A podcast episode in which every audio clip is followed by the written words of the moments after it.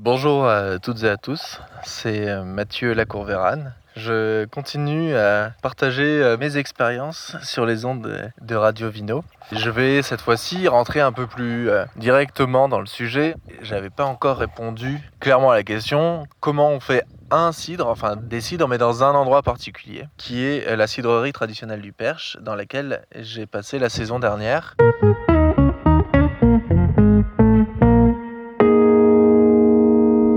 Revenir juste sur euh, un choix que j'ai fait. Comment aller faire une saison dans une cidrerie il y a l'option euh, d'être salarié, il y a l'option de faire du bénévolat que je vais tout de suite mettre de côté. Et, donc très vite, je me suis tourné vers une des dernières options possibles, c'est le woofing, qui est donc euh, du volontariat agricole, mais à une échelle internationale. Et pour le coup, c'est assuré sous couvert de l'association Woofing, donc Woof France. On peut avoir une assurance, on peut euh, travailler et l'engagement, c'est de donner de sa force de travail en échange d'être nourri et logé. Ça s'est avéré être assez judicieux parce que non seulement on peut travailler euh, sur place, mais on a aussi la possibilité de prendre du temps pour soi. Et donc moi, ça m'a été utile pour commencer à sillonner un peu le perche, essayer de voir un peu à quoi ça ressemblait. J'ai pu participer à des réunions. Euh, à faire avancer mon projet. Et aussi, ça permet une dernière chose, qui est quand même de voir un peu le off de la journée de production, c'est-à-dire de voilà une journée où tout s'est mal passé, euh, voir comment les producteurs peuvent réagir. Dans une journée où tout s'est bien passé, euh, où euh, il y a euh, un événement familial ou des choses comme ça, voir un peu comment la vraie vie de cidrerie euh, se, déroule. D'autant plus que Nathalie et Dominique Plessis ont été adorables. J'ai reçu un, très bon accueil et ils ont fait ça en, très bonne intelligence, c'est-à-dire qu'en plus, comme j'étais pas salarié, ils ont en profité pour me mettre dans une position un peu de touche à tout, me donner le, loisir d'effectuer des tâches que j'aurais pas pu faire en tant que salarié. Je suis donc parti pour trois mois de woofing du 15 octobre au 15 janvier. Et en fait, la saison dans le Perche est assez tardive globalement, puisque c'est un terroir avec des sols froids. Et donc la floraison, comme la fructification, arrive assez tard. Pour ramasser les pommes, plusieurs options à la cidrerie traditionnelle du Perche. Il y a le ramassage machine qui est le ramassage euh, habituel. Et là, il y avait des jeunes vergers, donc on a aussi fait euh, du ramassage manuel qui a fait l'objet d'une cuvée spéciale et qui sera valorisée parce que ça demande beaucoup plus évidemment de main-d'œuvre, de temps de travail. J'ai fait ce ramassage manuel durant une semaine. C'était la semaine euh, début décembre où il a gelé. C'était assez dur. Mais ça m'a permis de voir aussi, de relativiser ce, ramassage qu'on peut idéaliser en se disant, bah voilà, effectivement, le ramassage manuel respecte beaucoup plus le fruit, permet de faire une maturation éventuellement euh, en caisse pour avoir vraiment des, des fruits à point avec un maximum d'arômes, etc.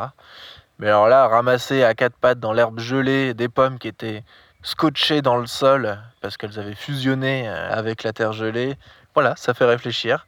Et sinon, bah, globalement, euh, les pommes se ramassent à la machine, donc c'est euh, un, petit tracteur sur lequel est montée une trémie qui monte les fruits. Et donc là, effectivement, ça blesse un peu plus les fruits, donc il faut les presser assez rapidement. À la cidrerie, ce qu'ils faisait, c'est que on ramasse les pommes et elles sont pressées le jour même en général, sinon le lendemain au plus tard.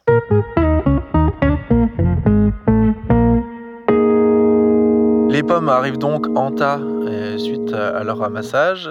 Elles sont amenées à l'entrée de la cidrerie où elles vont subir un premier lavage qui va permettre d'enlever de la terre, les résidus végétaux, les morceaux de bois, les pierres, etc. Donc là, ça se passe dans une fosse qui se remplit petit à petit de terre au fur et à mesure que la saison avance de plus en plus vite. Et en plus, on a eu un automne particulièrement humide, donc euh, la, la terre colle. Et voilà, donc faut vider ça à la pelle. Mais en tout cas, les pommes ressortent de cette fosse de lavage propre et arrive sur un tapis où on fait le tri. Donc là, les pommes passent à toute vitesse et il faut euh, enlever les pommes euh, pourries, attaquées par les champignons, euh, trop, trop tapées, trop abîmées et ne conserver que les, les bonnes pommes qui donneront le meilleur du jus. Ces pommes sont lavées ensuite une deuxième fois et sont montées avec une vis sans fin dans la râpe. Les pommes ne sont pas pressées entières, sinon on ne pourrait pas extraire beaucoup de jus de, ces pommes-là. Elles sont donc éclatées en, petits morceaux de 1,5 à 1 cm. La, râpe va être choisie en fonction de la maturité, de la variété, pour pas en faire de la purée et en faire des morceaux pas trop gros, pas trop petits, pour que ça se presse bien derrière. Donc elles sont râpées et elles tombent en copeaux dans une grande cuve dans laquelle elles vont patienter un peu. C'est l'étape du cuvage. Début des processus chimiques d'échange et notamment avec la peau. La peau des pommes, c'est là où il y a le plus de tanins. Elles vont s'imprégner des molécules qui sont dans la peau. Les pommes donc râpées, ça commence déjà, le, jus commence déjà à tomber par gravité. À la cidrerie, en moyenne, c'est des cuvages de 2 heures. Et ensuite, envoie dans la presse. Là, c'est une presse, euh, un pressoir pneumatique. C'est un, énorme tambour de machine à laver pour vous visualisiez un peu la bête qui prend les pommes et qui les plaque entre la paroi métallique qui fait le, tour du tambour et une membrane à l'intérieur qui va se gonfler et se dégonfler un peu, se regonfler, voilà, selon des cycles qui vont être définis selon la maturité et selon la, la variété des pommes pour en extraire le maximum de jus. Et le jus coule dans la mai. C'est un réceptacle métallique qui recueille le jus du pressoir. C'est tout de suite envoyé en cuve. Là où je travaillais, c'était des cuves en inox de 3300 litres. un pressoir fait à peu près 2000 litres, donc il faut, il faut à peu près ajuster. On se retrouve avec un, jus assez euh, trouble, mais qui euh, déjà exhale toutes les odeurs de fruits, de pommes, etc. Et donc là, ces jus vont tout de suite partir en fermentation. La fermentation se passe avec des levures indigènes, c'est-à-dire que les levures qui vont transformer le sucre en alcool euh, durant le processus de fermentation sont déjà présents sur les pommes. À ce moment-là, il y a quand même une intervention euh, humaine parce que les jus sont très fragiles. Euh, on va faciliter le travail des levures et un peu les, faire travailler en exclusivité sur le, sur le, jus. Pour ça, on utilise des enzymes de clarification. En gros, le jus très trouble, il y a déjà des enzymes à l'intérieur qui vont permettre de découper un peu les sucres euh, découper un peu les chaînes de pectine, euh, découper les tanins, et, etc. Et là, on va un peu faciliter le travail pour un peu séparer les différentes phases qu'il y a dans le, dans le jus. Il y a aussi euh, l'ajout d'acide malique, un acide qui est présent aussi naturellement dans la pomme, mais en relativement faible quantité ou en tout cas pas toujours suffisante pour assurer un pH, donc une acidité assez importante pour favoriser les levures et non pas les bactéries.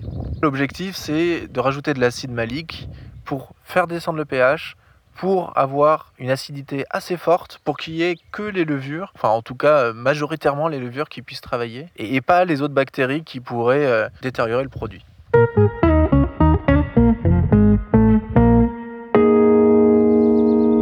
Enfin, il y a l'usage euh, de soufre. Et là, c'est la même, euh, la même chose, c'est-à-dire que le soufre va avoir un effet délétère sur euh, les organismes vivants globalement, mais à une dose plus faible va avoir des impacts plus forts sur les bactéries et les levures vont mieux résister à ces produits-là, donc vont pouvoir continuer à travailler. Le processus se met en route après euh, ces aides techniques et il y a ce qui s'appelle la montée de chapeau brun. Comme je vous disais tout à l'heure, le jus clarifie, donc devient de plus en plus clair et limpide et la fermentation commençant, le CO2 fait remonter les particules qui euh, sont trop grosses, qui vont pas être désirables pour la fermentation. Et ça va former une sorte de croûte à, la surface de la cuve, euh, d'une couleur brun, marron, d'où le nom de chapeau brun. Et on va pouvoir soutirer le jus, c'est-à-dire tirer le jus euh, avec une vanne par en dessous et laisser dans la cuve ce chapeau dont on se débarrasse ensuite pour obtenir dans une nouvelle cuve ce jus limpide la fermentation continue. Et la fermentation, c'est la transformation du sucre qui est issu du fruit en alcool. Ça, c'est quelque chose qu'on va suivre pour voir un peu euh, l'évolution. Donc il faut que ça aille ni trop vite ni trop doucement. Donc c'est pour ça que les jus sont en général mis à des températures relativement basses pour euh, que ce soit pas la fête dans la cuve et à ce moment-là on maîtrise plus rien, il y a des bulles dans tous les sens. Et à l'inverse, faut pas que ce soit trop froid non plus parce que sinon s'il fait trop froid, les levures s'arrêtent de travailler et la fermentation est bloquée. On est dans des températures d'une dizaine de degrés et on va suivre euh, l'évolution et donc la baisse du taux de sucre en prenant tout simplement la densité des jus. Le sucre va lentement diminuer, l'alcool va lentement monter. Si ça va trop vite, on va pouvoir gérer ça avec un nouveau soutirage. On refait passer le jus d'une cuve à l'autre en laissant cette fois-ci le fond, donc la lie, qui est en gros 90% des levures qui vont euh, rester sur le fond. Et donc on va garder 10% des levures qui vont pouvoir continuer à travailler dans une nouvelle cuve, mais de manière beaucoup plus réduite puisqu'il y en a beaucoup moins. Et en allant pas trop rapidement, ça permet aux arômes de se développer pleinement, de se conserver sans, euh, sans être détériorés.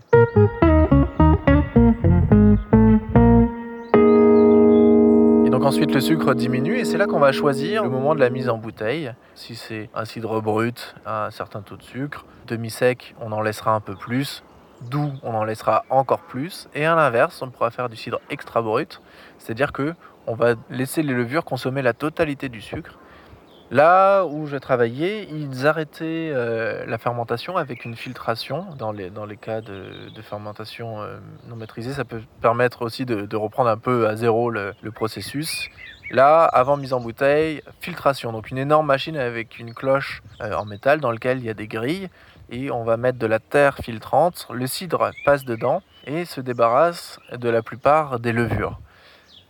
Ici, c'était sur une terre extrêmement filtrante, donc on est arrivé sur un jus quasiment stérile. Ensuite, il était stocké en cuve avant l'assemblage, donc c'est le jeu du producteur qui met euh, son palais, son nez euh, au service de son produit en tant que qu'œnologue pour euh, assembler les différentes cuves entre elles pour essayer de donner un cidre relativement homogène aux cidres qui ont été faits les années précédentes pour garder l'identité, le caractère de la cidrerie. Le jus étant quasiment stérile, il n'y a pas assez de levure pour euh, envisager une reprise de mousse naturelle en bouteille. Ici, on ajoute des levures sèches. C'est des levures qui sont euh, sélectionnées euh, ce qui se fait dans le vin ou dans le champagne. Là, c'est des levures sélectionnées qui permettent de bien maîtriser le produit et d'avoir une certaine finesse de bulle, une certaine pression dans la bouteille en fonction du grammage, du nombre de levures qu'on va y mettre. ceci, dans le souci pour la cidrerie dans laquelle je travaillais, d'exporter par derrière les produits. Et donc pour, l'exportation, il faut des produits très stables.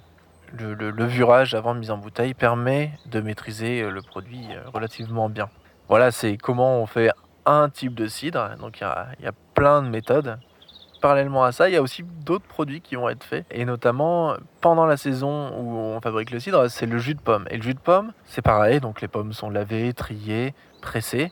Et là, le jeu, c'est que ça ne parte pas en fermentation il faut que le jus soit stérilisé très rapidement et mis en bouteille stérilisée tout de suite. On voit bien les enjeux qu'il y a en cave à ce moment-là, c'est-à-dire qu'il faut arriver à gérer l'arrivage des pommes, euh, le tri, euh, le brassage, les coups de boue en plus avec le jus de pomme qui se rajoute parce que les pommes du jus de pomme sont arrivées à maturité sans oublier tout ce qu'il faut pour faire tourner une cave, c'est-à-dire continuer à faire des livraisons, euh, le contact client, l'accueil. Il y a d'autres produits dont je vous exposerai plus tard les concepts de fabrication, mais globalement, il y a aussi le calva à faire, le pommeau, qui sont autant de produits qui font partie du patrimoine normand et patrimoine de la pomme. Et il y a aussi le vinaigre. Je vous en dis pas plus pour aujourd'hui. Je vous laisse déjà digérer cette fabrication de cidre. Et je reviens bientôt pour continuer à vous raconter mes expériences, mes difficultés, comme là où on a pu voir avec le choix de l'option du woofing qui s'est finalement avéré être relativement judicieux. Et puis aussi euh, mes petits moments de bonheur comme j'ai pu avoir avec l'accueil de gens vraiment euh, chaleureux et pédagogues à la cidrerie traditionnelle du Perche. Je vous donne rendez-vous euh, au prochain podcast. À bientôt.